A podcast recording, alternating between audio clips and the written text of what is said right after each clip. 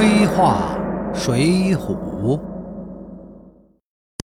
晁盖表面上话说的是等曾头市养成气势再去就晚了，但实际上的意思恐怕是宋老弟，老子也是老江湖，别跟老子玩这一手，再玩下去，梁山就不姓晁而姓宋了。梁山现在还是老子说了算，这一回怎么着，老子也要亲自走一遭。梁山两位老大都是高来高去的人物，晁盖把话都说到这份上了，等于已经要撕破脸皮了。宋江也没办法再劝，谁让人晁盖名义上还是老大呢？水浒上说晁盖走了，宋江亦快不已。这个不快，恐怕是宋江知道晁盖看破了自己的把戏，而开始对自己不信任了，而心中郁闷吧。说来，晁盖也真是运气不好。梁山对外行动，宋江每次去，每次都是大有斩获，而晁盖第一次出去就把自己的命给送了。晁盖带了二十名兄弟去曾头市，他们是林冲、胡延硕、徐宁、穆弘、刘唐、张衡、阮小二、阮小五、阮小七、杨雄、石秀、孙立、黄信、杜谦、宋万、燕顺、邓飞、欧鹏、杨林、白胜。这份名单特别有意思。首先啊，吴用不在里面。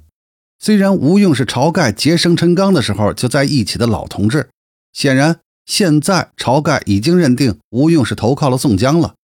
另外，林冲、刘唐、三阮、杜谦、宋万、白胜，晁盖自己的班底，除了一个开酒店的朱贵，几乎全都出动了。这批人，也就是宋江上梁山时坐在左边一排的九个头领中的八个。再看剩下的，徐宁是汤龙骗上梁山的，基本没有派系色彩。那呼延灼是降将派系的。石秀、杨雄呢，也不算宋江的嫡系。孙立是登州派系的，邓飞呢是饮马川这个小派系的。和宋江嫡系拉得上关系的，只有穆弘、张衡、黄信、燕顺、欧鹏、杨林六个人。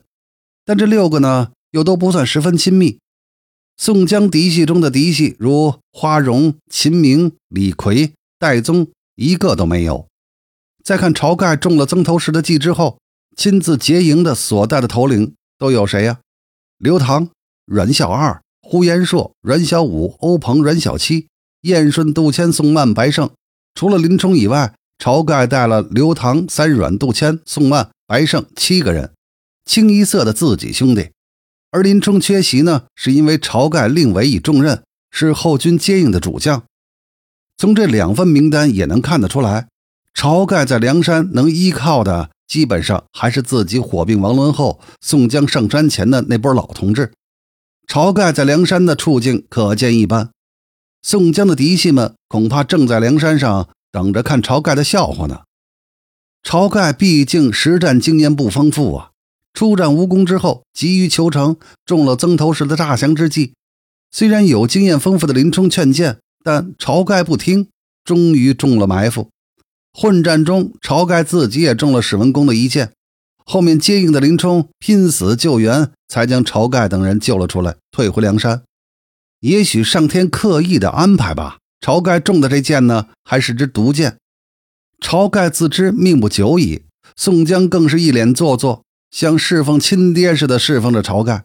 但宋江的心思，晁盖呀，跟明镜似的。梁山的一二把手勾来勾去，明争暗斗已经不少时候了。两个人表面上都是做的滴水不漏，旁人的感觉呢，或许是朝宋两人之间的革命情谊、兄弟情深，但相互之间的暗盘功夫，两人是如人饮水，冷暖自知的。终究今夜就要决出胜负，晁盖当然心不甘情不愿。此时此刻，他的内心深处也许会有一丝后悔。当初就不该去江州劫牢救出宋江，并收入组织，但一切都已经为时已晚。今夜之后，梁山就是这位宋老弟的天下了，而自己的死正好解决了宋老弟的一切问题。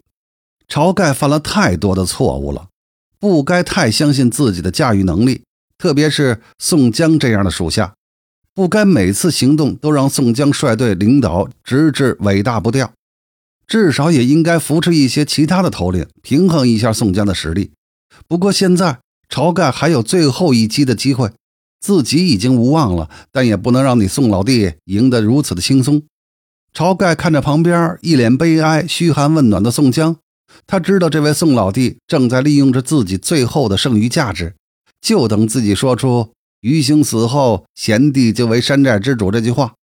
晁盖心中冷笑，但并没有表露出来，而是在所有兄弟面前当众宣布自己的遗嘱：“贤弟保重。”若哪个捉得射死我的，便叫他做梁山伯主。这也是晁盖最后能做的事儿了。说完，晁盖含笑九泉。晁盖之死虽说对宋江是个解脱，但是晁盖的遗言却像一颗毒针扎在宋江的心中。宋江的心里呀，别提多恨这个晁盖了。但是表面还得尊这个晁盖呀，因为死去的晁盖就是梁山的一尊神。宋江的一切地位根源就是这尊神。宋江能改变晁盖的路线，但没法改变晁盖的地位。宋江的心思，梁山能读懂的呀，没有几个。晁盖算是一个，但已经去世了。吴用则是另一个，但他十分乖巧的在宋江面前弯下了腰，处处配合宋江。晁盖被曾头市所杀，这是梁山的奇耻大辱。按理说啊，梁山首要的事儿就是应该为老大晁盖报仇。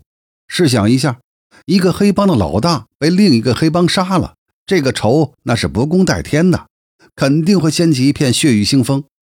但是宋江却以悲哀过度，不理帮中事务，直到吴用和晁盖派系之首林冲过来劝谏，宋江这才勉勉强强的继了位。继位之后，宋江首要解决的就是。破了遗言这个套，